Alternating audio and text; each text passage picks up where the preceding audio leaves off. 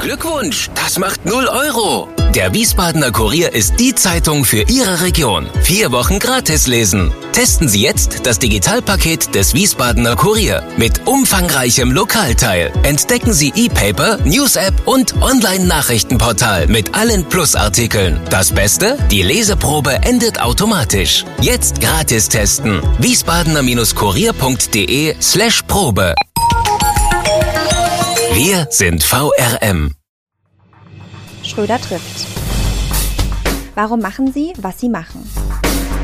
Stefan Schröder, VRM-Chefredakteur, trifft in diesem Interview-Podcast spannende Gesprächspartner, die einen besonderen Lebenslauf, etwas Besonderes geschafft oder geschaffen haben. Herzlich willkommen zum Podcast Nummer 108 mit Ina Schmidt. Hallo und guten Tag. Ja, guten Tag. Äh, Dr. Ina Schmidt, wer das ist, das werde ich nachher verraten. Jetzt muss ich kurz was erklären. Der Podcast Nummer 108 heute hochgeladen am 22. Februar 2022 ist der letzte, unwiderruflich letzte Podcast Schröder trifft. Ja, ich gehe in den Ruhestand und wir haben entschieden, der Podcast wird nicht weitergeführt. Ja, alle draußen müssen jetzt weinen, ist klar. Aber äh, damit wir nicht so große Probleme beim Abschied nehmen haben, habe ich mir eine Expertin dafür an den Tisch geholt. Dr. Ina Schmidt ist Philosophin und Publizistin. Mutter von drei Kindern, verheiratet und lebt in Rheinbeck bei Hamburg. Und wir haben einen Ort gefunden, wo sie nicht so weit reisen musste und ich sowieso gerne hinreise. Wir sitzen hier in Hamburg in der Wohnung meines Bruders und nehmen diesen Podcast auf. Warum rede ich mit Dr. Ina Schmidt?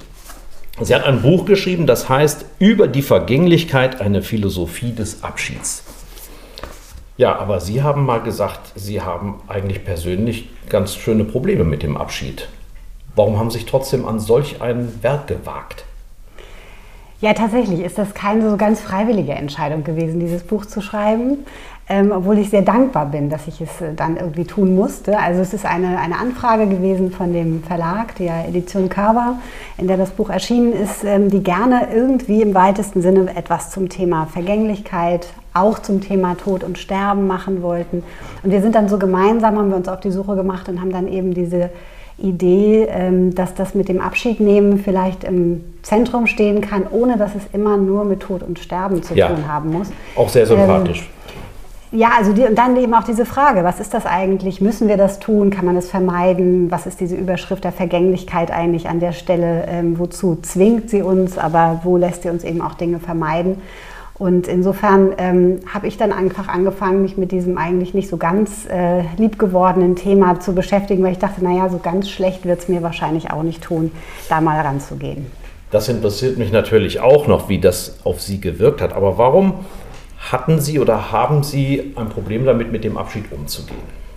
Was ja wahrscheinlich nicht besonders selten vorkommt in unserer Gesellschaft. Nein, es ist natürlich einfach. Also ich habe natürlich keine Probleme damit, mich von meinen Freunden zu verabschieden, wenn wir im Café sitzen oder mich am Telefon zu verabschieden ja. oder ähm, solche Dinge zu tun. Aber ich habe immer wieder gemerkt, dass auch die Vorstellung davon, mich von etwas Liebgewordenem trennen zu müssen, ob das jetzt Orte sind, ob das mein Elternhaus gewesen mhm. ist, ob das Momente gewesen sind, wo ich irgendwie auch eine, eine, eine Beschäftigung, einen Job oder eine, eine Tätigkeit ähm, beendet habe, dass mir das einfach häufig sehr schwer gefallen ist und dieses sich anfreunden mit Veränderungen, mit dem, was vielleicht kommt, was ich aber noch nicht so richtig einschätzen kann, mhm.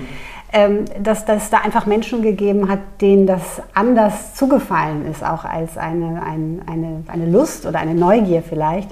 Und ich mich immer so ein bisschen dahin bringen musste und diese... Ja. Ähm, dieses Abschied, also diese Szenen am Zug oder wenn man Menschen irgendwie äh, mit, dem so hinterher winkt, ja. genau mhm. wie man mhm. das aus Filmen kennt, dass ich da mal sehr empfänglich gewesen bin, also mich da wirklich auch in so eher so Löcher und Sorgen und Ängste ähm, dann zu verfangen, die meistens überhaupt keine große Begründung hatten. Ja, und Sie haben dann gesagt, Themen begegnen Ihnen gar nicht zufällig, also die ereilen Sie oft. Sie beschäftigen sich ja auch mit sehr essentiellen Dingen, also Freundschaft beispielsweise, Liebe, Glück. Ähm, ist das jetzt auch kein Zufall, dass der Abschied auf Sie zugekommen ist, weil Sie eben von außen auch darauf angesprochen worden sind? Aber ja, Sie also haben sich hab, ja darauf eingelassen. Genau, also ich habe ich hab in den Themen, mit denen ich mich intensiver beschäftigt habe, aus denen dann eben auch Bücher entstanden sind, ähm, das waren häufig Themen, die irgendwas mit meiner persönlichen Lebenssituation zu der Zeit dann auch zu tun hatten oder die mich einfach interessiert haben oder wo es eine Frage gegeben hat, die mich nicht losgelassen hat. Und bei dem Abschiedsthema war es dann so, dass ich dachte, naja, es ist vielleicht tatsächlich jetzt im Moment äh, nicht ganz zufällig, dass diese Anfrage kommt. Es gab eben keinen ganz konkreten Abschied, der mhm. zu nehmen gewesen wäre, aber es gab so, so ein bisschen diese Zeit, dass ich den Eindruck hatte, nun meine, Eltern, meine, meine Kinder werden älter. Der erste fing an, sich so auf den Weg zu machen. Also es stand auf jeden Fall ein Abschied auch von einer bestimmten Lebensphase an.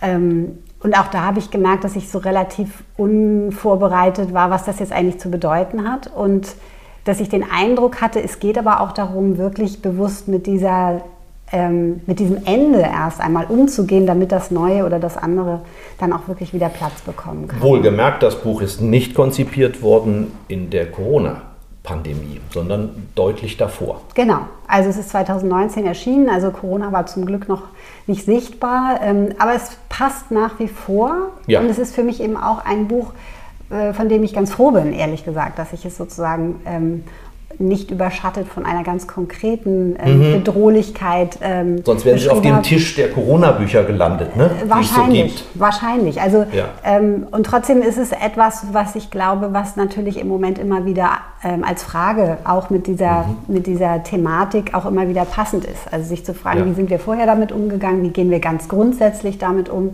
und wie kann man vielleicht, das ist für mich jetzt vielleicht auch ein bisschen schon fast so was wie ein Ergebnis, wie kann man ganz grundsätzlich auch solche Krisenerfahrungen nochmal ein Stück weit anders deuten, also mhm. für sich selbst, ähm, wenn man schon mal so ein bisschen in diese grundsätzlichere Frage und Auseinandersetzung gegangen ist. Immer wieder taucht dann auch das Wort Anfang auf. Und wir wollen jetzt uns nochmal mit Ihren Anfängen beschäftigen. Sie haben mal neulich ganz salopp gesagt, eigentlich ähm, hat man als äh, Philosoph ja vor allen Dingen die Perspektive, Taxifahrer zu werden. ähm, dann haben Sie aber Kulturwissenschaften studiert. Jetzt fehlt mir ein bisschen die Fantasie, wie man äh, statt dort Taxifahrerin zu werden, sein Butterbrot verdient. Was hat Sie dazu veranlasst, Kulturwissenschaften als erstes zu studieren? Ja, ich glaube, das war gar kein, also es war kein Plan. Das muss man mhm. mal ganz fest dazu sagen. Also es, äh, Entschuldigung, Rückgriff. Sie sitzen in der Abi-Klasse und der Lehrer fragt, was willst du denn machen mal später? Die Frage ist doch immer so. Was kam da bei Ihnen? Naja, da glaube ich, kam wie bei ganz, ganz vielen Menschen, die dann irgendwann Anfang der 90er unterwegs gewesen sind, irgendwas mit Medien. Ach ja. Mhm. Irgendwas mit Medien, irgendwas mit Menschen, was natürlich noch viel weiter ist. Also was, es war mhm. eigentlich kein, keine wirkliche konkrete Vorstellung. Ich habe auch nie das Gefühl gehabt, dass mich besondere Talente ausgezeichnet hätten. Ähm, dass ich nun irgendwie für irgendwas prädestiniert gewesen wäre. Aber ich hatte eben so, so ein, ähm, und das glaube ich, kann ich im Rückblick eher sagen, so eine Art interdisziplinäres Interesse. Also zu sagen, mhm. wie kriege ich auch verschiedene Perspektiven zusammen? Wie studiere ich nicht nur eine Sicht auf die Dinge? Mhm. Ähm, es gab Interessen, die sich eben nicht in dem einen oder dem anderen abbilden ließen. Und ich hatte ähm, tatsächlich eine Weile mit der Idee gespielt, Juristin zu werden weil ich dachte, naja, das. Die können ja äh, alles bekanntermaßen. Die, die, genau, und ähm, vielleicht wäre es auch irgendwie in die Richtung gegangen, vielleicht wäre es auch gut geworden.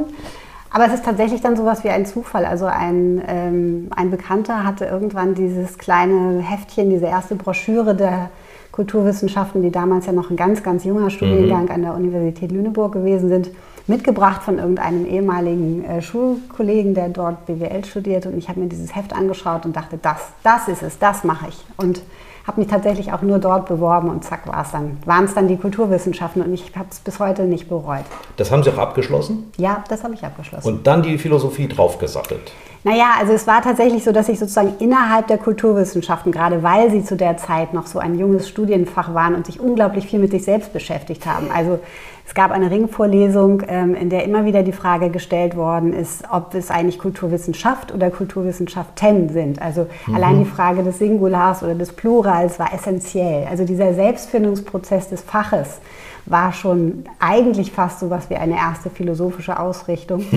Und ich habe dann ähm, innerhalb dessen gab es eben das, äh, den Bereich der Sprach- und ähm, Kulturphilosophie, ähm, wo mhm. ich mich dann eigentlich fast ausschließlich getummelt habe, wenn es irgendwie möglich war. Ähm, dann gab es eben immer mehr Schwerpunkte, die sich dort auch philosophisch ausgerichtet haben. Und es gab dann, das war tatsächlich aber dann schon zu meiner Promotionszeit, die Gründung des Instituts für Philosophie. Ähm, und dort habe ich dann nachher angefangen, äh, dann auch die Promotion zu schreiben.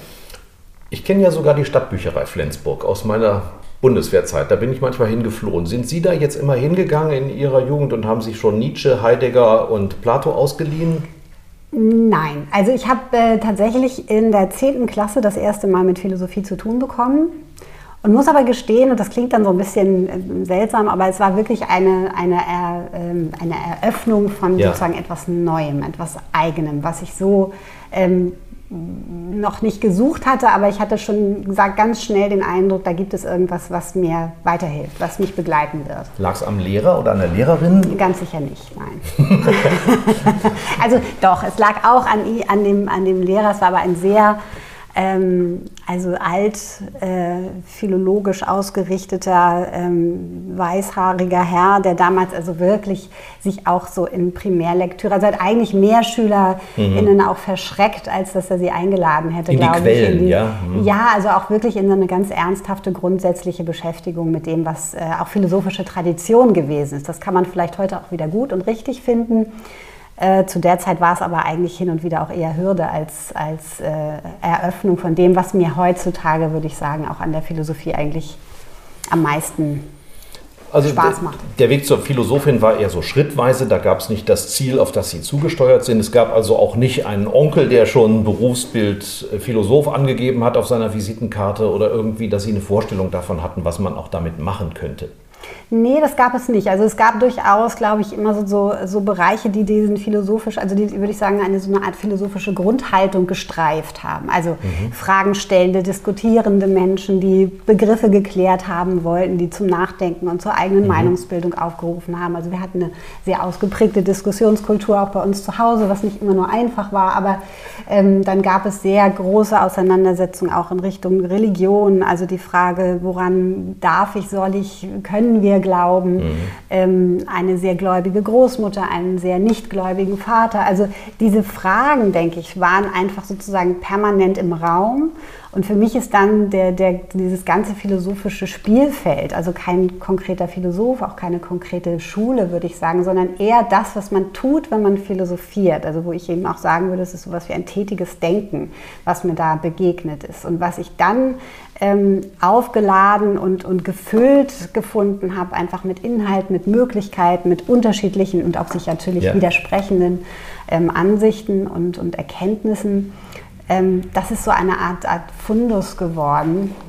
Mit Menschen natürlich, die dann im Laufe der Jahre dazugekommen sind und, und mir dabei dann einfach auch eine große Hilfe und Unterstützung gewesen sind. Aber das hat nicht so sehr damit zu tun, sich wirklich in diesem Fach ähm, von Grund aus ausbilden zu lassen.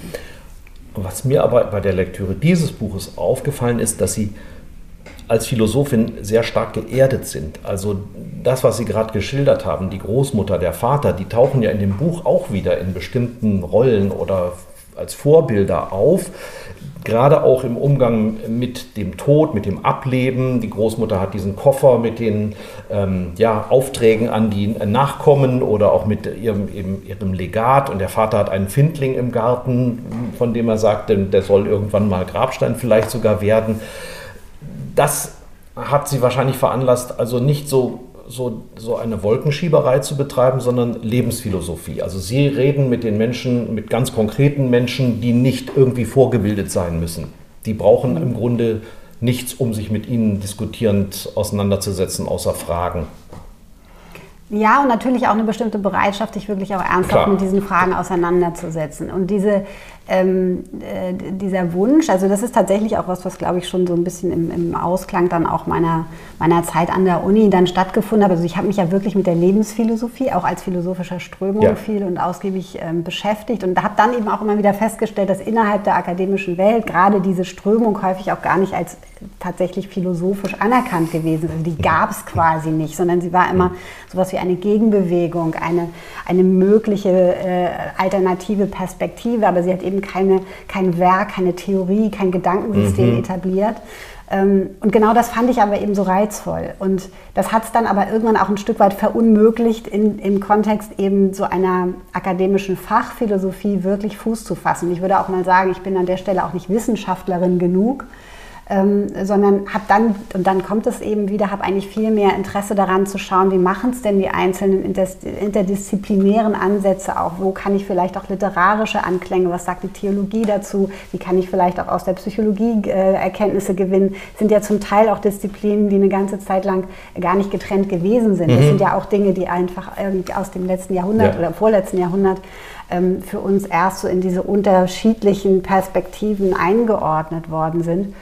Und das fand ich eigentlich ähm, das, was mich gereizt hat. Und ich bin nun in der glücklichen Lage gewesen, einfach in meinem Leben diese, dieser Neigung ähm, und auch dieser, diesen Fragen so nachgehen zu können, dass daraus dann letztlich auch sowas wie ein, ein berufliches Umfeld werden konnte. Habe ich das richtig verstanden? Also die Denkräume, so wie Sie sie nennen, sind dann die Treffpunkte, wo Sie Menschen treffen und über Themen der Philosophie diskutieren. Ja. Und diese Denkräume muss man sich jetzt aber nicht unbedingt physisch vorstellen. Oder gibt, haben Sie eine Praxis, wo man hinkommt, wo man einen Termin macht? Oder treffen Sie sich ganz unterschiedlich in Bahnhöfen oder Kneipen oder naja, in der Turnhalle. Also auch das ist etwas, was ja auch, also auch vielleicht ein bisschen passend zu, dieser, zu diesem gedanklichen Entwicklungsgang, ähm, auch das ist permanent im, Im Fluss. Im, Im, Fluss, ja, im Werden. Also äh, auch wenn ich mir das anders vorgestellt habe. Also mhm. ich bin äh, wirklich mit der, mit der ganz klaren Vorstellung einer, einer philosophischen Praxis äh, gestartet. Also die Denkräume sollten so etwas sein wie ein ganz physisch konkreter Ort, an den man kommt und in dem hauptsächlich auch in Zweier, aber eben auch in Gruppengesprächen mhm. eben diese Fragen ähm, Thema werden können. Dann hatte ich zwei Jahre lang auch tatsächlich so einen Ort, so einen Raum, ein Büro und habe dann da aber vielfach rumgesessen und habe mir irgendwie Löcher in die Luft geguckt, weil einfach ähm, natürlich auch niemals so viele Menschen. Die Schwelle Termine, war zu hoch, ja? Ja, also diese, diese Vorstellung, dass da die Welt auf mich gewartet hätte und sofort alle Schlange stehen, war natürlich Unsinn. Philosophin, ähm, alle Kassen hätte dann da gestanden. Sowas, genau, mhm. sowas in der Art. Äh, und trotzdem war es aber so, dass ich gedacht habe, naja, was, was ist es denn eigentlich, was ich, was ich wirklich machen will? Und ist das darauf angewiesen, dass jemand kommt und mir eine Frage stellt? Ich hatte ja zum Vielfach auch eigene Fragen genug und ähm, bin dann in dieses in dieses Konglomerat aus, aus Schreiben, aus Betrachten, aus eben auch Veranstaltungsformate entwickeln, ähm, mit denen ich ja dann mittlerweile auch viel an Schulen zum Beispiel unterwegs bin, also auch in ganz anderen Kontexten einfach Menschen versuche einzuladen, sich mit diesen Fragen zu beschäftigen, ohne dass sie das vielleicht selber schon. Das ist doch äh, gnadenlos sympathisch. Bei Ihnen muss sich keiner doof fühlen oder Angst haben, sich zu blamieren weil Nein. jeder Fragen stellen kann. Und das, es gibt ja bekanntlich keine dummen Fragen. Nein, es ist natürlich genau, aber auch das wieder so eine Gratwanderung, weil auch da merke ich natürlich, es gibt Menschen, die sagen, naja, das mit dem Philosophieren, das mache ich ja sowieso jeden Abend, wenn ich irgendwie mich mit guten Freunden treffe, dann machen wir einen Rotwein auf und dann philosophieren dann wir spät in die Nacht und so. Und das ist auch ganz äh, wunderbar, also das würde ich natürlich niemals irgendwie ähm, bewerten oder, oder äh, kritisieren wollen, nur ist es natürlich dann doch so, dass dieser Gedanke des Philosophischen schon eine bestimmte Rolle mhm. spielt bei der Frage, was tun wir denn da eigentlich? Und was ist es möglicherweise auch, was es unterscheidet von einem Gespräch unter Freunden? Mhm. Ähm, oder eben einem, einem netten, einer Diskussion in der Kneipe. Ähm, Können Sie es mit drei Sätzen beschreiben? Ist es mehr, dass man auch nach Regeln diskutiert oder sind, sind die Fragen grundsätzlicher zu stellen? Also ich glaube, erstmal sind es sehr grundsätzliche Fragen, die da mhm. eine Rolle spielen. Also Fragen, auf die man zumindest sehr selten nur mit einer konkreten Antwort mhm. antworten kann. Ähm, dann geht es immer darum, sich auch wirklich auf eine gewisse Begriffsarbeit einlassen zu wollen. Also worüber mhm. rede ich da eigentlich? Ja, also am Anfang klärt man erstmal die Begriffe, genau. das kennen wir. Und mhm. ähm, das ist vielleicht häufig das Schwierigste daran, sich mit seinen eigenen Belangen Bedürfnissen auch ein Stück weit raus aus der Thematik nehmen zu wollen. Also mhm. nicht zu sagen, ich mache das jetzt hier, damit ich ähm, nächste Woche oder morgen oder irgendwann mhm. weiß, wie ich meine Beziehung zu führen oder wie ich meinen Job zu verbessern oder sowas habe. Das ist natürlich auch ein Teil der Fragestellung. Grundsätzlich aber erstmal zu fragen, wie sieht es denn jetzt mal unabhängig von meiner eigenen Situation oder auch von meinem Bedürfnis, meinem Interesse aus, mhm. einen Klärungsprozess möglich zu machen, der über mich hinaus ähm, Geltung mhm. oder Bedeutsamkeit hat, auch für andere.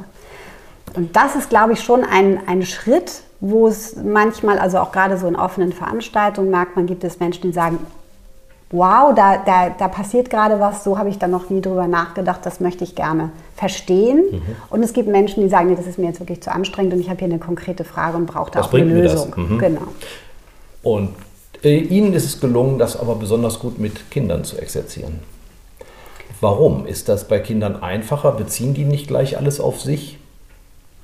Ja, ob ich das jetzt besonders gut mache, weiß ich gar nicht. Aber ähm, es ist zumindest etwas, was mir sehr wichtig geworden ist, mhm. weil ich den Eindruck habe, dass wir Kinder an der Stelle häufig ein bisschen verkennen. Und dass wir gerade, wenn wir, und ich meine, da sind wir nun gerade mitten in einer Zeit, wo dieses ganze Thema Bildung und wo stehen wir und wo stehen unsere Kinder ähm, nochmal wieder mit, mit neuen äh, Krisenerfahrungen aufgeladen sehen. Ähm, und ich denke, dass da gerade diese existenziellen Grund- und Lebensfragen nochmal wieder eine neue Bedeutsamkeit bekommen haben und Kinder häufig sehr viel dazu zu sagen haben und sich auch wirklich sehr viele Gedanken machen, ähm, ohne dass sie sich deswegen zwingend ähm, Sorgen machen müssen. Ja.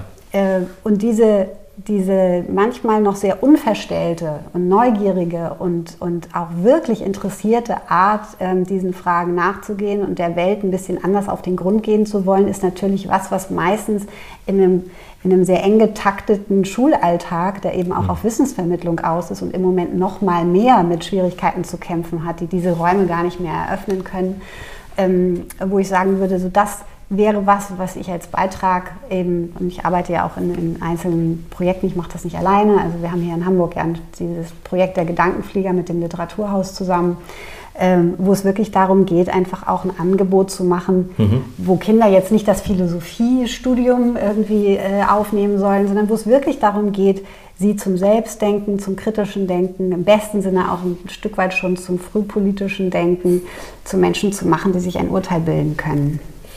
Kommen Sie in diesen Diskussionen, in diesen Veranstaltungen dann auf die Themen, die Sie auch in Büchern beschreiben? Ist das der Weg? Ja, also es ist natürlich manchmal äh, etwas, was man sich vornehmen kann. Also wir gehen mit konkreten Fragen. Wir haben also mhm. jetzt gerade jetzt bezogen auf das Gedankenfliegerprojekt, ähm, haben wir ein Thema, was wir mitbringen. Das ist dann auch mal Freundschaft gewesen, das ist jetzt Wahrheit gewesen. Wir haben jetzt mit Gerechtigkeit gearbeitet. Also da gibt man natürlich schon sozusagen einen bestimmten mhm. Bereich vor, mit dem wir da kommen. Aber ähm, jetzt gerade auch in Bezug auf das, auf das Thema Vergänglichkeit, es geht, glaube ich, kaum eine Veranstaltung, wo nicht dann doch mal auch die Frage nach dem Tod oder nach ja. dem Ende oder nach dem, was dann kommt oder was auch immer es ist, ähm, sich irgendwie so seinen Weg bahnt. Und da denke ich, ist es einfach immer gut, auch eine Möglichkeit zu haben, so von diesen Fragestellungen ein Stück weit abzuweichen, um aber gleichzeitig auch einen sozusagen moderierten Raum zu halten, in dem das möglich ist. Und das ist dann wieder völlig egal, ob das Kinder, Erwachsene, Führungskräfte oder einfach ja. äh, offene, interessierte Menschen sind, die da zusammenkommen. Es dreht sich wahrscheinlich immer um dieselben Themen. Und ich habe mir aufgeschrieben, es gibt ein Buch für Kinder vor allen Dingen, das heißt Kleine und große Fragen an die Welt. Es gibt das Buch Das Ziel ist im Weg, eine philosophische Suche nach dem Glück auf die Freundschaft über die Vergänglichkeit und zuletzt die Kraft der Verantwortung. Und dann haben Sie auch noch Lehraufträge.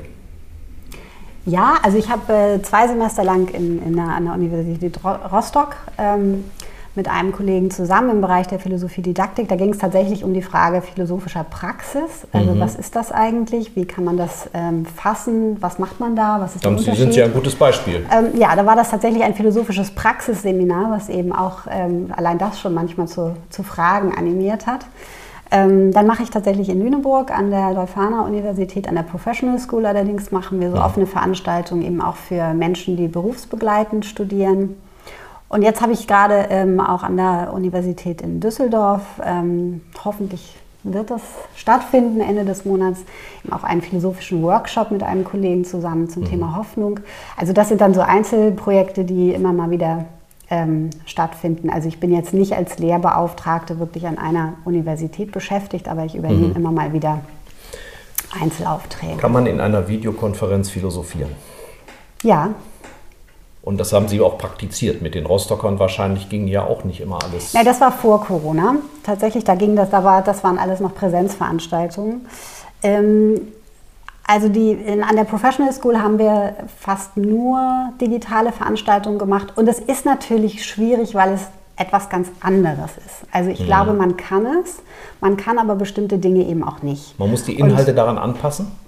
Man muss die Struktur anpassen. Mhm. Und ich glaube, das ist zumindest meine Erfahrung grundsätzlich mit den digitalen Veranstaltungen. Man muss halt sehr viel strukturierter und auch dann doch, und das ist natürlich eigentlich gar nicht das Anliegen des philosophischen Gespräches, ähm, auf etwas zu ähm, diese Veranstaltungen ähm, ausrichten. Mhm. Also es geht mhm. darum, bestimmte Fragen äh, zu bearbeiten und wenn man dann in Gruppen arbeitet ja. und so weiter, also diesen, diesen philosophischen Prozess, dass etwas entstehen kann, dass man auch mit dem ganzen Körper, mit dem Gesicht, mit der Atmosphäre im Raum arbeitet, ähm, das ist natürlich an der Stelle deutlich schwerer. Eingeschränkt, ja. Aber es geht, ähm, es geht dafür etwas anderes. Und mhm. ähm, ich bin sehr dagegen, ähm, dem Digitalen abzusprechen, dass es Dinge möglich macht. Also ich habe jetzt ein neues Projekt, ähm, ein Buchprojekt mit äh, drei weiteren Autorinnen. Wir mhm. haben uns noch nie gesehen und es klappt wunderbar. Ähm, also ja.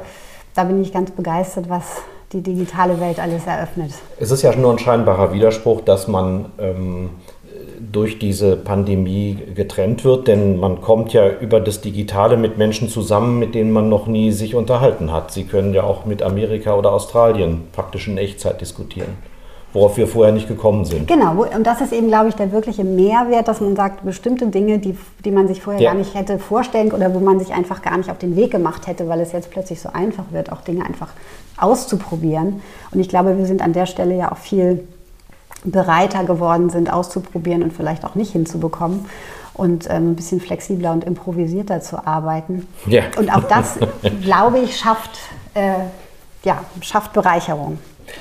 Wir kommen zu einer Rubrik, die heißt Auf ein Wort. Ich stelle jedem meiner Gesprächspartner sechs Fragen mit der Bitte, sie kurz zu beantworten. Sind Sie bereit? Ich bin bereit. Vor was haben Sie am meisten Angst? vor dem Tod eines geliebten Menschen. Was ist Ihnen eine Sünde wert? Das kann ich, glaube ich, gar nicht beantworten. In meiner Region sagen die dann immer ein gutes Glas Wein, aber sie trinken hier oben ja mehr Bier ne? und Schnaps. aber dann würde ich mich dem guten Glas Wein anschließen. Okay. Jeder Mensch ist eitel, behaupte ich. Woran erkennt man das bei Ihnen?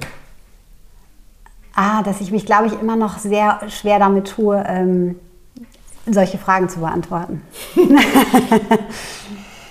Haben Sie Vorbilder, Bilder, wenn ja, welche? Ja, ich habe Vorbilder. Ich habe vor allen Dingen äh, Hannah Arendt als eine mhm. ähm, Denkerin als Vorbild, aber ich würde zum Beispiel auch meine Großmutter als ein Vorbild nennen. Unvergessen und immer noch bei YouTube anzuschauen, das Gespräch von Hannah Arendt mit Günter Gauss. Ja, ganz Wo man vor lauter Schwaden manchmal die beiden nicht sieht, weil sie rauchen wie die Schlote. Was hätten Sie beruflich vielleicht auch gerne gemacht? alternativ zu dem, was Sie heute tun? Ich glaube, ich hätte ähm, tatsächlich irgendeine, irgendetwas Richtung Tanz gerne ausprobiert. Also irgendetwas, was so gar nicht geistig und denkend gewesen ist, sondern so ein, ja. irgendeine körperliche Form von Beruf, von dem ich aber noch nie so richtig überlegt habe, was es sein könnte. Da fällt mir ein, ein Altersforscher hat mal gesagt, vergessen Sie Sudoku und Sprachkurse, das Einzige, was Sie im Alter fit hätte, ist das Tanzen geistig fit. Also das ist nicht nur körperlich offenbar. Ne? Ja, Ihr größter Wunsch fürs Alter? Zufriedenheit. Vielen Dank. Der Tod. Wir müssen jetzt mal wirklich an den Kern der Sache kommen. Interessant ist ja, äh, als Sie sich mit einem Kollegen darüber unterhalten haben, hat er den schönen Begriff von dem Elefanten auch nochmal gewählt. Also der weiße Elefant, der immer durch das Zimmer geht. Und auch in Ihrem Buch der Tod taucht im Titel nicht auf, der taucht im Untertitel nicht auf, aber er spielt natürlich auf fast jeder Seite eine Rolle, obwohl Sie mir gesagt haben, Sie würden gerne in dem Gespräch auch gerne mal über andere Formen des Endes und der Vergänglichkeit sprechen. Kann man bei Abschieden von jeweils einem kleinen Tod dann reden? Hat das immer auch schon etwas gemein oder gibt es da himmelweite Unterschiede? Also je länger ich mich damit, ich glaube, ich hätte am Anfang des Buches hätte ich gesagt, es ist so etwas wie ein kleiner Tod. Mittlerweile glaube ich das nicht mehr, mhm. ähm, weil ich glaube, dass wir uns über Abschiede zwar einer bestimmten Seite des Umgangs mit dem Tod nähern können, also der Verlusterfahrung, der Abwesenheit, ähm, der, des nicht wiederholbaren sozusagen. Ähm, trotzdem glaube ich, dass der Umgang mit dem Tod eine ganz eigene Qualität yeah. in sich trägt, die nicht in irgendeiner anderen äh, Lebens- oder mit, mit irgendeinem anderen Lebensthema vergleichbar ist.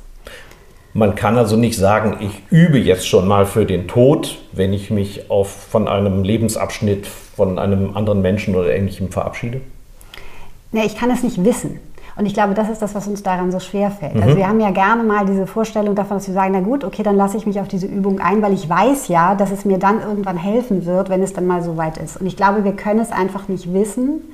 Meine Einschätzung aber, die hauptsächlich einfach davon getragen ist, dass ich viel mit Menschen gesprochen habe, die mhm. das tun, die sich einfach in der Nähe des Todes aufhalten, gezwungenermaßen oder freiwillig, beruflich, ähm, die, die irgendeine Form von Gelassenheit zu einen scheint in dem Ertragen dieser Unsicherheit, mhm. des Nichtwissenkönnens. Und ähm, dass mein Eindruck ist, es kann in keinem Fall schaden. Und es ist etwas, äh, was uns, glaube ich, auch im Leben eine Form von ähm, ja, vielleicht eine Form von Demut und Bescheidenheit eröffnet, die auch in Nicht-Abschiedssituationen vielleicht eher zu sowas wie einer Dankbarkeit führen mhm. kann. Das ist ein großer Begriff und es klingt manchmal auch ein bisschen pathetisch, aber ich glaube, es ist es letztlich. Dankbarkeit für ähm, was? Für das, von dem wir uns möglicherweise nicht verabschieden müssen oder für das, mhm. was gelungen ist, für das, was wir schön finden oder was uns äh, zugänglich ist, was weiterhin gestaltbar ist und ähm, auch vielleicht für, für das, was war. Mhm. Und Sie haben ja auch gesagt, ich sage es mit meinen Worten, man muss sich diesen Tod ja nicht gefallen lassen. Also es heißt ja Abschied nehmen, das ist ja eine aktive Form. Ist das damit gemeint, dass Sie also sich aktiv damit beschäftigen, dass es zu Ende geht und es nicht einfach nur auf sich zukommen lassen?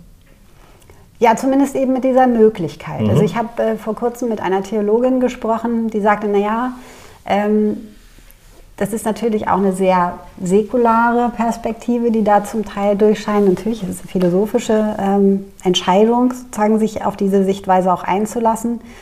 Und ihr würde eben so etwas wie eine Protesthaltung gegen den Tod viel näher liegen. Und das fand ich, das fand ich interessant, weil ich eben mhm. natürlich eigentlich von der genau entgegengesetzten Seite komme, zu sagen, ja. mir ist es wichtig, den Tod sozusagen einzuladen in mein Leben, sich, sich mit ihm so zu beschäftigen, wie ich es aushalten kann mit Michel de Montaigne zu sagen, ihn zu einer Form der Gewohnheit werden mhm. zu lassen. Also das, das Nicht-Tabuisieren, das Nicht-Verdrängen eben auch zu einer Willensentscheidung, also zu einer zu einem, zu einer, einer, einem Vorhaben werden zu lassen und sich darin eben auch mit Menschen auszutauschen, denen das entweder gelungen ist oder die sich in, diesem, in, dieser, in dieser Auseinandersetzung nochmal viel konkreter befinden. Aber es gibt natürlich auch die andere Möglichkeit zu sagen, ich beschäftige mich mit dem Tod, indem ich gegen ihn rebelliere, indem ich gegen mhm. ihn protestiere. Und letztlich ist es aber, denke ich, schon so, dass aus beiden möglichen Haltungen etwas hervorgeht, was sich dem Leben zuwendet. Und das ist, denke ich, das, äh, worum es eigentlich gehen sollte, zu sagen, ich verabschiede mich, vielleicht verabschiede ich mich auch von einem bestimmten Zustand, von einer Haltung, von einer, einer Art, mit etwas umzugehen, was mir schwerfällt und wende mich aber darin dann dem zu, was es wert ist, diese Mühe mhm. vielleicht auch auf sich zu nehmen. Von Religion ist ja relativ wenig in Ihrem Buch die Rede. Sie haben gerade schon begründet, warum. Und bei dem Thema Protest fallen mir natürlich dann diese kompensatorischen Reaktionen ein, die Sie auch beschreiben. Man sagt also, es gibt ja ein Leben nach dem Tod oder es gibt eine Seelenwanderung oder ich bleibe ja in Erinnerung. Ist das das, was Sie damit meinen, was das eine etwas andere Form ist, die Sie jetzt, mit der Sie sich nicht so beschäftigen? Nein, also ich glaube, ähm, ich glaube, es ist völlig in Ordnung, sich zu überlegen, wie kann ich mich in einem Leben einrichten, das gezwungenermaßen zu Ende geht und was für mich natürlich deshalb auch immer eine Form von Bedrohlichkeit oder Sorge oder, mhm.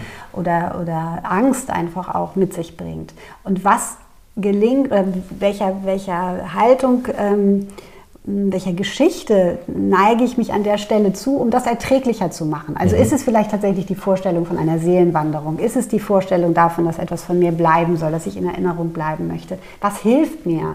Mhm. Ähm, aber ich glaube, auch der Frage wendet man sich völlig anders zu, wenn ich sage, ich akzeptiere zunächst mal diese Tatsache und schaue mhm. da auch wirklich mutig genug ins Auge, um dann zu schauen, äh, wie lebe ich mit dieser Tatsache gut und besser. Mhm. Oder aber ich versuche diese Tatsache, soweit es geht, von mir fern fernzuhalten, indem ich mich ausschließlich mit dieser mit diesen Biases, haben wir es ja genannt, oder diesen Narrativen ähm, beschäftige, die mich eigentlich davon abhalten, zunächst mal in diese akzeptierende Grundhaltung zu kommen. Dass irgendwann Schluss ist. Ja. Und wir alle wissen ja, dass wir den Tod auch in der aktuellen Gesellschaft, zumindest in unserer Zivilisation, ziemlich auf die Seite geschoben haben. Selbst jetzt in der Pandemie. Und dann ist es ein besonderer Aufruhr, wenn dann äh, italienische Militärlastwagen mit Särgen durch Bergamo fahren. Das war ja das Fanal, wo dann auch eine irre Reaktion erfolgt ist, fast auch eine Hysterie. Warum oder wie erklären Sie sich, dass der Tod aus unserer Mitte verschwunden ist? Früher gab es, äh, habe ich gelesen, Leute, die ihren eigenen Sarg schon ausgesucht hatten oder das Totenhemd hat, äh, hing im Schrank und, und solche mhm. Dinge, ja? Ja, also es gibt ja tatsächlich, also in der, in der mittelalterlichen äh, Welt gab es eben diese Ars Moriendi, also die Kunst des Sterbens, die dann eben auch in Buchform, das gab natürlich da dann auch so einen, einen religiösen Hintergrund, dass man dann in dem Moment des Todes sozusagen vorbereitet sein sollte auf die Versuchung des Teufels, einen auf die falsche Seite zu ziehen. Deswegen ging es darum, schon im Leben, schon im Leben darauf vorbereitet zu sein, ähm, dann angemessen widersprechen zu können. Das ist vielleicht jetzt heute nicht unbedingt mehr unser Thema. Aber ähm, es gab eben all diese Dinge, die diese Unwiderruflichkeit des Todes auch zum Ausdruck mhm. gebracht mhm. haben, auch sichtbar zum Ausdruck gebracht haben. Also die, die, Särge, die Särge, die dann eben auch früher auf Kutschen oder mit Wagen durch die, durch die mhm. Straßen gefahren worden sind. Es gab ähm, in Häusern, in denen gestorben worden war, äh, wurden Tücher vor die Fenster gehängt oder an die Türen, sodass es eben auch klar war. Also ich selbst bin in einem sehr kleinen Dorf groß geworden. Da war das eben auch noch ähm, zumindest zu Zeiten meiner Mutter selbstverständlich, dass die ähm, Menschen in den Wohnzimmern aufgebahrt wurden, ja. dass mhm. die Kinder trotzdem drumherum gespielt haben. Es gab den Leichenschmaus nach den Bestattungen ganz selbstverständlich und auch als eine ganz, ganz positive Erfahrung. Und ähm, auch wenn ich denke, dass es mittlerweile wieder so etwas gibt wie eine Rehabilitierung bestimmter Zeremonien, also auch die Frage, wie will ich sterben, auch mhm. suche ich mir vielleicht auch jetzt schon meinen Sarg aus. Es gibt neue Bestattungspraktiken. Der Friedwald, ähm, ja. Genau. Mhm. Ähm, ist es trotzdem noch so, dass das meistens in sehr kleinem Kreis und auch sehr dezentral sozusagen stattfindet. Mhm. Familien leben nicht mehr an einem Ort, Dorfgemeinschaften kümmern sich jetzt nicht mehr so in der Form um, ähm, um Familien, in denen der Tod in irgendeiner Weise eine Rolle hm, spielt. Die Klageweiber. Die Klageweiber, genau. Und ich habe zum Beispiel diese, da gibt es auch tatsächlich ein ganz aktuelles Projekt in Berlin, ähm, wo äh, Studierende Totenhemden entworfen haben. Mhm. Also wo es dann auch darum ging, sich zu fragen, was will ich eigentlich tragen. Und das war für mich immer eine unglaublich reizvolle Vorstellung zu sagen, ich möchte nicht, dass irgendwann jemand irgendein Sommerkleid aussucht, von dem er hofft, dass es vielleicht eines meiner Lieblingskleider war, sondern dass es ein, ein Kleid in meinem Schrank oder ein was auch immer, ein Kleidungsstück in ja. meinem Kleiderschrank gibt, von dem alle wissen, wenn es dann mal so weit ist, möchte ich das bitte tragen. Und ähm, das darf dann auch sehr gerne direkt neben dem Hochzeitskleid hängen, weil mhm. diese, diese, diese Größe, finde ich, die dadurch auch entsteht, ist eben etwas, was mir manchmal auch in den ähm, Beschäftigungen oder den Fragen, die wir so an unser Leben haben, manchmal ein Stück weit fehlt. Ja. Ähm, Sie haben Heidegger zitiert, ich selbst bin mein Tod gerade dann, wenn ich lebe. Das ist so ein bisschen wie der Montaigne auch, also dass man sich den Tod im Leben vergegenwärtigt. Er gehört ja faktisch auch dazu. Um uns herum wird jede Menge gestorben, wir nehmen es nur nicht so wahr. Mhm. Sind das jetzt, wie Sie sie gerade beschrieben haben, so singuläre, eher Ausnahmebewegungen oder kann man davon sprechen, dass es eine Renaissance des Umgangs mit dem Tod gibt? Das weiß ich, glaube ich, noch nicht so genau. Also ich muss gestehen, dass ich erstaunt gewesen bin, auch äh, durch die Beschäftigung natürlich jetzt mit dem Buch, was sich alles hm. eröffnet hat. Also an, an, wo ich schon davon sprechen würde, dass das eben mehr als singuläre Erscheinungen sind und dass es ähm, Orte, Institutionen, Menschen, Verbände, mhm. also wirklich vieles gibt, und viele gibt, an die man sich in solchen Situationen wenden kann, die eine ganz für mich neue und, und sehr viel lebendigere Form des mhm. Umgangs mit Tod und Sterben ähm, haben und hatten. Gleichzeitig, glaube ich, ist es aber nach wie vor so, dass obwohl wir nun ja, und brauchen wir ja nur unseren Medienkonsum anschauen, indem wir ständig und dauernd mit Gewalt, mit Tod, mit, ja. mit Verlust, mit allen möglichen Dramen dieses Lebens uns, uns irgendwie beschäftigen, aber letztlich natürlich immer die Chance haben, uns davon zu distanzieren, den Fernseher auszumachen, das Buch zuzuschlagen, mhm. ähm, bestimmte Dinge dann doch nicht wirklich in, in, in eine Beziehung mit uns treten zu lassen. Und ich glaube, diese Diskrepanz, die ist häufig noch nicht wirklich ähm, überwunden, auch wenn es mehr und mehr Bücher auch über das Sterben, den Umgang ja. mit Sterben, äh, neue Bestattungsideen und Praktiken äh, und auch Veranstaltungen ja dazu durchaus gibt. Ja, da fällt mir der Podcast mit Corinna Leibig ein, die mit einer Kollegin in Wiesbaden den Stammtisch Let's Talk About Death gefunden mhm. hat. Und der lebt sogar weiter, obwohl sie gar nicht mehr dabei ist. Das ist und der hat auch regelmäßig 10 bis 15 Teilnehmer. Mhm. Ähm, natürlich kommt man auf den Tod vor allen Dingen dann, wenn er einem passiert. Also wenn ein naher Angehöriger stirbt oder man weiß, es geht zu Ende, weil man irgendeine vielleicht äh, lebensbedrohliche Krankheit hat. Also das, man muss irgendwie von außen dazu bewegt werden. Oder glauben Sie, dass man es irgendwann mal wieder wie im Mittelalter äh, praktiziert, dass man sich mit dem Tod sozusagen von Geburt an beschäftigt? Das ist nicht unsere Art. Ne? Also ich, ich bin mir nicht sicher, was vielleicht dazu führen könnte. Also ich glaube, es gibt inzwischen eben dann doch eine, eine wachsende, wenn auch noch nicht so, so umgreifende, aber wachsende ähm, Verunsicherung, ob die Richtung, die wir bisher mhm. eingeschlagen haben, so wirklich die richtige ist. Also der Versuch, äh, sozusagen das Leben so lange, so schön, so, so gesund, so jung mhm. wie möglich zu gestalten, ist ja auch was, was mittlerweile doch durchaus in Frage gestellt wird, zum Glück. Ähm, und wo jetzt auch diese, diese Hochleistungsmedizin und, und, und all diese, diese merkwürdigen Vorstellungen davon, wie ein, ein gutes Leben möglichst lange aufrechtzuerhalten ist, vielleicht dann doch ähm, in, in, ähm, auch in den Köpfen der Menschen einfach für sie nicht mehr die richtige Richtung einnehmen. Und äh, dann kommt natürlich zwangsläufig die Frage, wie gehen wir denn aber damit um, wie integrieren wir das, äh, was uns ähm, bisher sozusagen immer als das Problem, als das zu vermeiden, ja. als das Nicht-Gewollte erschienen ist. Wie integrieren wir das dann aber möglicherweise schon zu Zeiten, in denen wir jetzt noch nicht vor einem Sterbebett, vor einem Krankenbett, vor einer Intensivstation stehen, ähm, schon in unsere Gedanken. Und dann sind wir ein bisschen wieder bei den Kindern weil auch da erlebe ich eben eine, eine Selbstverständlichkeit häufig im Umgang mit dem Tod, die dann aber auch innerhalb von fünf Minuten zum nächsten Thema springen kann mhm. und auch ein, ein Nebeneinander von, von Gefühlsmöglichkeiten zulässt, wo ich den Eindruck habe, da sollten wir vielleicht auch als Erwachsene manchmal ein bisschen mutiger hinschauen und ja. überlegen, ähm, wie verstellen wir das zum einen nicht, also diese Form des Zugangs auch zu so einer einer, einer Polarität, die Leben und Tod ja sowieso immer miteinander eingeht. Ähm, und wie können wir aber als die, die häufig eben anders geprägt worden sind, auch da wieder ein Stück weit von unseren Kindern lernen?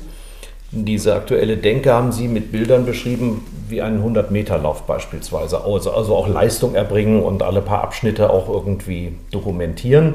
Und dabei sagen Sie, das Leben muss man nicht unbedingt als 100-Meter-Lauf sehen, sondern es ist eher so eine Vernetzung von Punkten, die gar nicht unbedingt straight immer auf ein Ziel hinläuft. Also ein, ein Netzwerk, wo man dann am Ende des Lebens aber auch sagen kann, womöglich gibt es weiter Netzwerke. Also es bestehen weiter Verbindungen.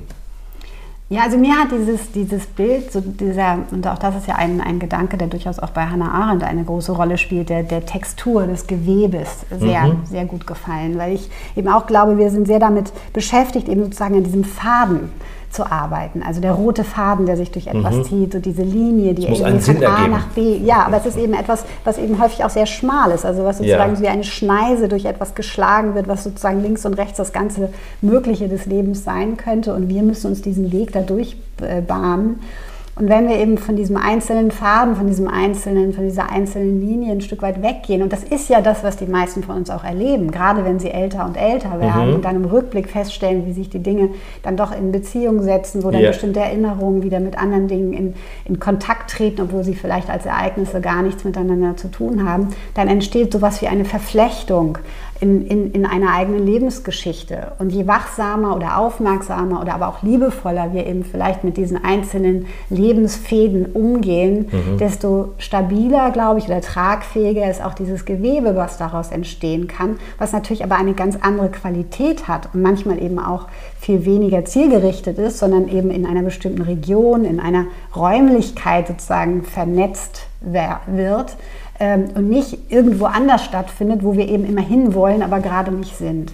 Und insofern ist auch die, die Intentionalität, wenn man das jetzt mal so philosophisch ausrichten, ausdenken aus, äh, äh wollte, dessen, wie wir uns dann mit dem, was im Leben wichtig ist, beschäftigen, eine ganz andere, weil sie sozusagen viel mehr in dieser in diesem Geflecht oder Verflechten von etwas mhm. auch, auch prozesshaft auf etwas ausgerichtet sein kann, was immer schon da war und vielleicht neu entdeckt werden, neu gestrickt, neu zusammengesetzt werden kann.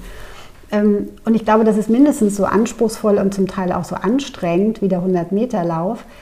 Aber äh, es funktioniert eben auf eine ganz andere Art und Weise. Und das, äh, was daraus entsteht, ist eben auch haltbarer für mein Empfinden, wenn dann der eine oder andere Faden reißt. Ja. Ich weiß ja jetzt nicht, ob Steve Jobs Hannah Arendt gelesen hat, der legendäre Apple-Gründer. Der hat mal vor Studenten von dem äh, Satz gesprochen, Connecting the Dots. Er meinte damit, was wir früher als Kinder malen nach Zahlen gemeint haben. Also wenn ihr jetzt studiert und ihr scheitert mal, in, seid in einer Sackgasse, das ist ein Punkt in eurem Leben und am Ende werdet ihr dann aber sehen, wenn ihr diese Punkte miteinander verbindet, ergibt das alles einen Sinn, das macht euch aus. Das geht mhm. auch in diese Richtung. Ja, wobei es vielleicht eben auch nicht unbedingt dieses Sinnhafte, auch das ist ja dann wieder eine relativ... Äh, anstrengende Vorstellung, dass man dann denkt, um Gottes Willen habe ich jetzt den richtigen Punkt mit dem richtigen gemacht. Punkt und ist das sinnvoll und ergibt Nein, er meinte auch das Scheitern. Das, okay, aber ähm, was, was ich interessant, es gibt zum Beispiel, gibt es, ähm, gibt es ja zum Beispiel diesen, auch diesen Begriff des Rhizoms. Das finde ich jetzt auch so ein ganz hübsches äh, Bild, aus, eigentlich aus der Biologie kommt, aber wird in der Philosophie ähm, auch äh, ähm, genutzt von, Wie von man das? Deleuze. R-H-I-Z-O-M. Mhm. Das ist ein Wurzelgeflecht, was zum Beispiel Gräser ausprägen. Und das sind Wurzel, ah, ja. völlig chaotische Wurzelzusammenhänge, die sehr viel aushalten, mhm. bei denen es aber ziemlich unmöglich ist, sowas wie einen Anfang und ein Ende auszumachen.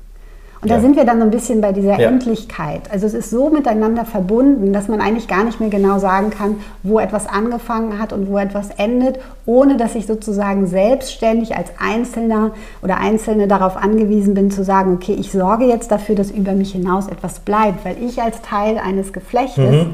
Und das kann dann ein soziales Gefüge sein, das kann eine Familie sein, das kann aber auch eine thematische Verflechtung sein, mit der ich mein Leben lang irgendwie eine Beziehung ja. eingegangen bin. Aber ich glaube, da sind wir und dann kann man so ein bisschen vielleicht auch diesen Begriff von Hartmut Rosa mit der Resonanz reinholen, um sich zu fragen, was ist denn das jetzt hier eigentlich? Ist das eine Beziehung oder ist das keine? Mhm. Also was passiert da? Und wie, ähm, ja, wie stärkt, wie nährt mich das eigentlich als jemand, der an der Stelle vielleicht äh, gerade in Sorge oder Ängstlichkeit oder was auch immer verfangen ist, wenn es um die eigenen, ähm, auch um die eigene Vergänglichkeit geht?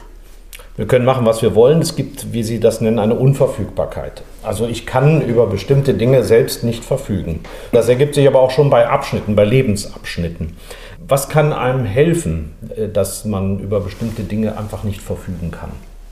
Ja, ich glaube, wie gesagt, das so genau, ist. also ich glaube, wie gesagt, es gibt tatsächlich dieses Empfinden davon, sozusagen mit der Welt und in der Welt verbunden zu sein, also mhm. in Beziehung zu stehen ähm, die einem eine bestimmte Form von Gewissheit ja. und auch ja, Boden, also auch Heidegger nennt ja auch dieses Wort der Bodenständigkeit, obwohl ich Heidegger mittlerweile nicht mehr so gerne zitiere, aber äh, manche Dinge hat er einfach sehr schön auf den Punkt gebracht. Aber diese, dieses Gefühl, ähm, mit dem Boden in irgendeiner Weise wirklich ähm, verbunden zu sein und darauf einen Schritt vor den nächsten tun zu können, hat ja etwas damit zu tun, dass ich wirklich in in, in, in, einer Bezogenheit, ich glaube Joachim Gauck hat das auch mal mhm. sehr schön so genannt, also diese Bezogenheit, ähm, sich, sich äh, so bewusst zu machen, dass ich sie mir eben auch nicht nehmen lasse, selbst wenn ich gerade das Gefühl habe, dieser Boden ist gerade erschüttert mhm. oder es ist ähm, eine, eine, eine Erschütterung, die vielleicht einfach ganz grundsätzliche Fragen aufwirft, ob Dinge noch so weitergehen können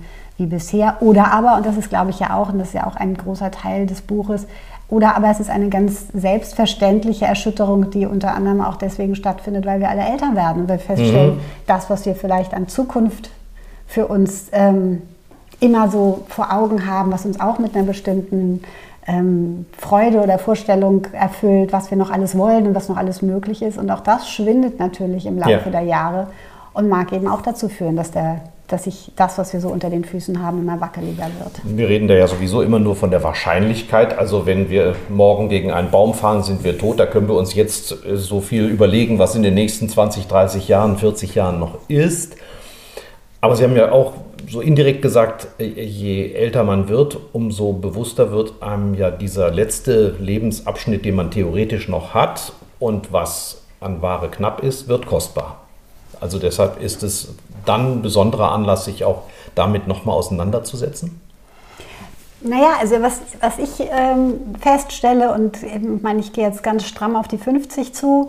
Ja, das das, ist ja. Ähm, das ist noch ist ja nicht furchtbar alt, aber es ist halt trotzdem, ja, aber es ist trotzdem also etwas, wo ich sagen würde, gut, bestimmte Dinge sind in der Form natürlich auch nicht mehr so möglich, wie sie vielleicht mit 20 möglich waren. Bestimmte Entscheidungen sind getroffen, die Kinder sind geboren und zum Teil groß. Mhm, mhm, ähm, und das ist ganz wunderbar, aber es ist trotzdem eben eine, eine Form von Gegenwärtigkeit, von der ich den Eindruck habe, dass sie in der ähm, in der Bedeutsamkeit wächst. Also zu sagen, ähm, das mache ich irgendwann, wenn ich groß und reich und berühmt bin, das hat sich ein Stück weit erledigt. Jetzt sind Sie groß, reich und berühmt, so. Ja, das werde ich vielleicht eben auch in der Form. Nein, aber diese, diese, diese, diese, diese, es ist ja auch ein Prokrastinieren, also sich zu fragen, was verschiebe ich eigentlich in irgendeine in eine Zukunft, die sowieso nicht kommt.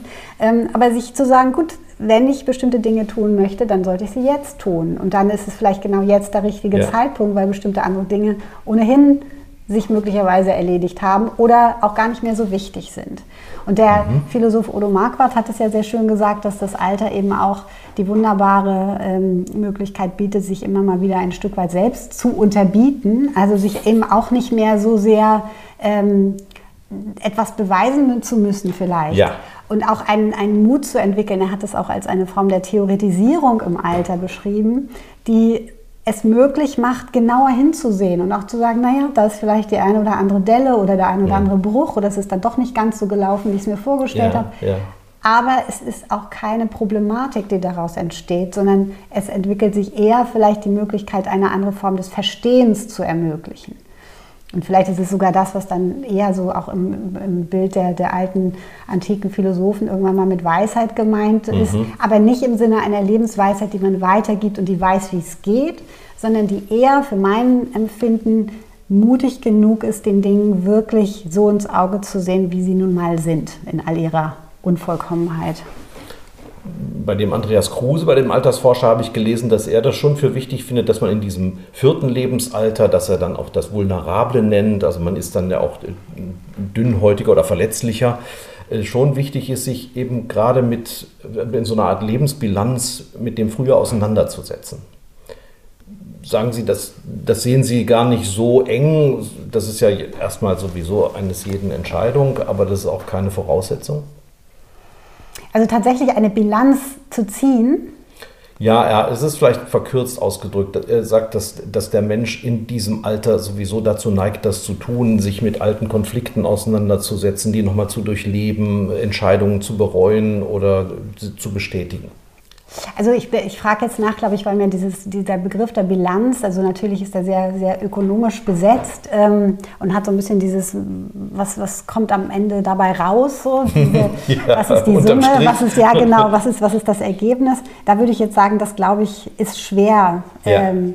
zu fassen. Also ähm, und was ich meine mit dieser, mit dieser Begabung, die vielleicht im Alter wachsen kann, nicht muss, aber kann, ist eher so was in dem Moment in der Lage zu sein, vielleicht ähm, zu wissen, warum bestimmte Dinge möglich sind, auf Basis von dem, was eben jetzt vier, fünf Jahrzehnte stattgefunden hat. Mhm. Also sich selbst auch ein Stück weit so gut zu kennen, mhm. dass ich weiß, was mir was ich vielleicht großartig finden würde, aber sowieso nie machen werde. Oder was mir gar nicht so sehr liegt, obwohl ich es schön finde. Oder ich wollte immer ein wahnsinnig ordentlicher Mensch sein und bin es einfach nicht. Und das fällt mir heute sehr viel leichter, das einzugestehen, als mhm. noch vor einigen Jahren. Und diese, ähm, diese Form von Bilanzierung, die würde ich sofort unterschreiben. Mhm.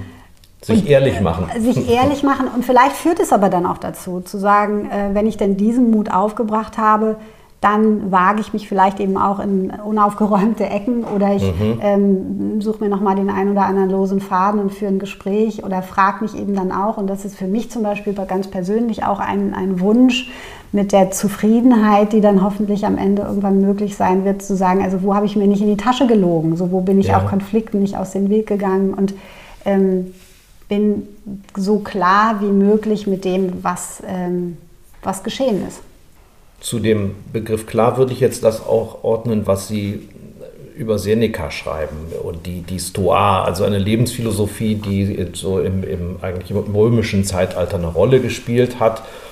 ähm, Seneca, der sehr nüchtern an die Sache herangegangen ist, aber auch sehr gelassen. Warum zitieren Sie ihn so gerne und so häufig? Ja, weil also es ist natürlich den Stoikern und auch Seneca selbst immer wieder auch zum Vorwurf gemacht worden, dass er so ein bisschen gefühlsarm äh, den Menschen irgendwie das Recht äh, abgesprochen hat, sich wirklich auch mal leidenschaftlich und, und mhm. tief traurig oder hochemotional zumindest irgendwie mit ihrem Leben auseinanderzusetzen, sondern diese sogenannte Ataraxia, also die Gemütsruhe zum Ziel dieser philosophischen Reflexion zu machen. Ich glaube aber, ähm, dass man ihn auch ein bisschen anders lesen kann. Also immerhin hat er ein ganzes Buch über den Zorn geschrieben und ich glaube, er mhm. wusste sehr genau, wovon er da gesprochen hat. Ähm, sondern, und es ging ihm an der Stelle eben stärker darum, nicht so sehr, also für mein Empfinden zumindest nicht so sehr die Gefühle äh, aus, der, aus der philosophischen Welt zu verbannen oder sie eben abzuurteilen, sondern zu sagen, es steht uns offensichtlich nicht besonders gut, existenzielle Entscheidungen oder Urteile zu fällen, wenn wir uns durch unsere Emotionen ausschließlich okay. leiten lassen. Vernebelt einem. Und genau, und wir, sind, und wir sind in der Lage, und eine, eine äh, sehr geschätzte Kollegin von mir hat ein wunderbares Buch über die Philosophie der Emotionen geschrieben und hat so ein bisschen vielleicht so eine etwas aktuellere Übersetzung dafür gewählt, indem sie sowas wie eine ähm, Angemessenheitsprüfung für emotionale Zustände mhm. ähm, beschrieben hat. Und genau darum geht es, also sich zu fragen, was ist es denn eigentlich, warum diese Angst mich so leitet? Was ist der Zorn, der mich mhm. jetzt gerade beschäftigt? Woher kommt das? Ist es überhaupt Zorn? Auch das ist ja eine ganz interessante Frage. Äh, wie, wie bewusst bin ich mir über das, was mich da emotional gerade beschäftigt? Es ist Neid, es ist Eifersucht, es ist Trauer, mhm. es ist, was ist es? Und dann geht es eben, eben um die Frage, wenn ich diese Gefühlslage wirklich ausgemacht habe, was wäre dann die Folge daraus? Und wie kann ich damit dann eben auch in mir selbst sowas wie ein Gespräch und auch im besten Falle natürlich sowas wie ein Gleichgewicht herstellen, wenn man sozusagen mit der Gefühls- und der Vernunftseite des eigenen Wesens dann auch permanent im Gespräch bleibt und nicht das Gefühl hat, man müsste sich irgendwie für die eine oder die andere entscheiden. Sie sagen ja auch, man soll aus der Angst eine Furcht machen, also aus diesem diffusen Angstgefühl. Angst heißt, ich weiß nicht genau, woher es kommt, eine Furcht vor etwas Konkretem, mit dem ich mich dann auch endlich auseinandersetzen kann. Ja, ohne dass ich sie überwinden muss, also mhm. mit der ich aber ein Stück weit halt auch leben kann. Und diese Angst, also das ist natürlich jetzt auch nochmal ein wichtiger also Gedanke auch aus der Existenzphilosophie, ein Stück weit sind wir natürlich angstbesetzt und das ist auch gut so. Ja, also es sonst hätten wir nicht so lange überlebt als genau, Menschen. Es ist, ja, und es gibt auch eine, eine Weltangst, eine Grundbefindlichkeit, mhm. die, ähm, die es nicht zu überwinden gilt, sondern mit der wir einfach auch im Einklang leben können. Und trotzdem sollen wir im Tal die Flügel ausbreiten. Ja? ja. Zitieren Sie Susan Sonntag, eine sehr geschätzte amerikanische Kollegin, Journalistin. Das heißt Hoffnung auch im Angesicht von sehr dunklen Tälern. Ja, also auch Hoffnung ist natürlich schwierig im Imperativ zu verordnen. Hm.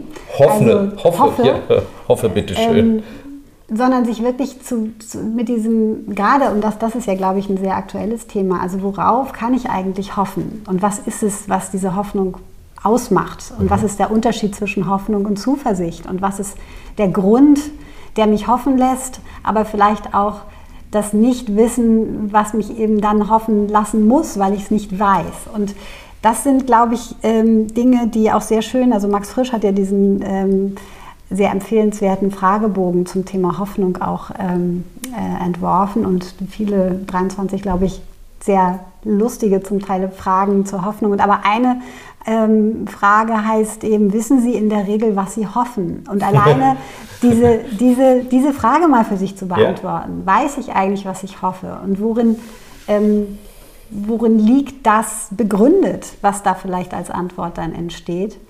Ist schon mal so ein, finde ich, sehr schöner und, und erster Schritt, mal in so eine Auseinandersetzung zu gehen, ähm, weil auch im Tal des Jammers die Flügel auszubreiten, ist natürlich meistens gebunden an das, was jetzt jemand wie Karl Jaspers vielleicht auch als Grenzsituation beschrieben hat, in der wir nicht immer zwingend sind. Mhm die aber ähm, auch vielleicht nicht unbedingt notwendig sein muss, um sich einfach mal an solche Fragen heranzuwagen.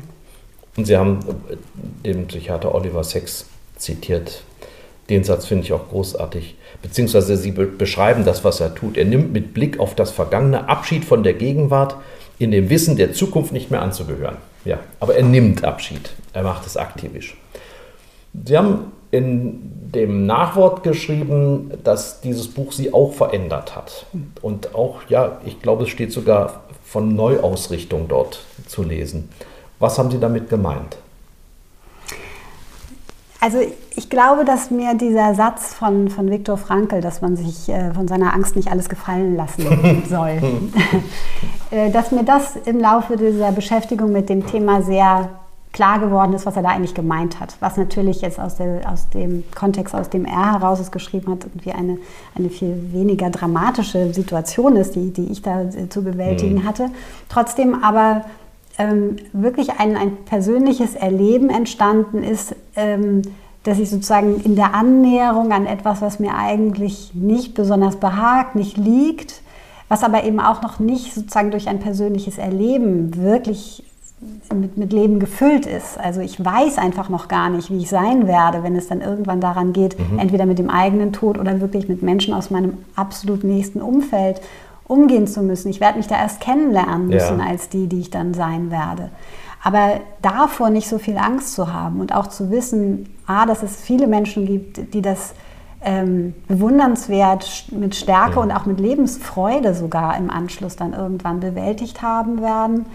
Und dass es Menschen gibt, die einem dabei helfen. Also ähm, ich glaube, ich habe noch nie in Veranstaltungen zu einem Thema so viel Gemeinschaftsgefühl in einem mhm. Raum erlebt. Einfach dadurch, dass, dass viele, die da gewesen sind, ihre Geschichten ganz offen und ganz ähm, würdig äh, anderen erzählt haben oder zumindest ein Stück weit daran haben teilhaben lassen.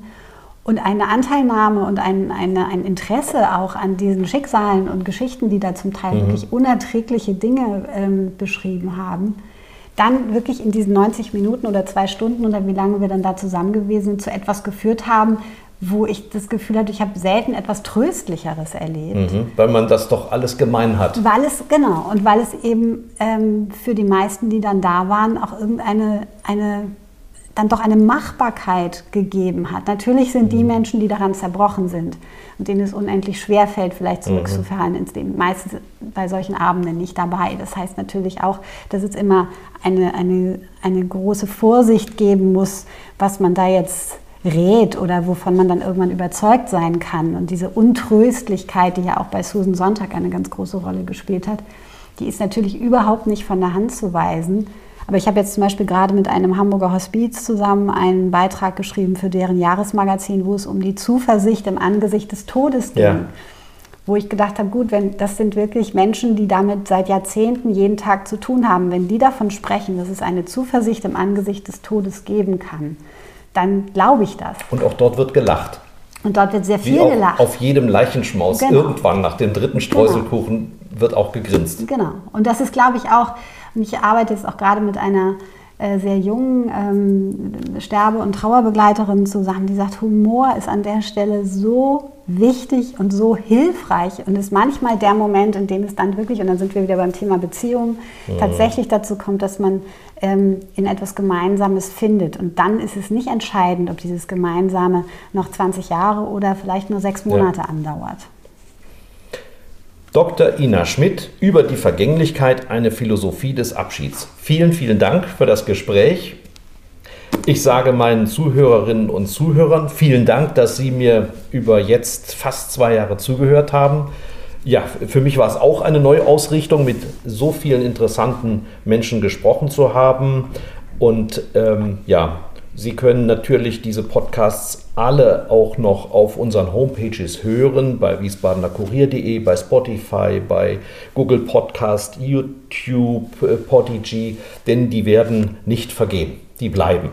Und genauso ich habe gesehen, die Edition Körber hat eine sehr gute Homepage und da kann man auch ein paar von diesen Gesprächen, von denen Sie gerade erzählt haben, ja nochmal nachschauen. Äh, als man Ihr Buch vorgestellt hat oder als es einen Gesprächskreis über den Tod gegeben hat, da war ja auch Publikum im Saal, mhm. trotz Pandemie. Und das ist alles mitgeschnitten. Ich glaube, 90 Minuten lang. Auch sehr zu empfehlen. Vielen Dank, gute Zeit. Das war die heutige Ausgabe von Schröder trifft, unserem Interview-Podcast mit Stefan Schröder, VRM-Chefredakteur. Ihr wollt noch mehr spannende Geschichten, Reportagen und News aus eurer Region? Dann probiert doch einfach mal unser Plus-Angebot aus. Einfach reinklicken unter vrm-abo.de slash podcast. Ein Angebot der VRM.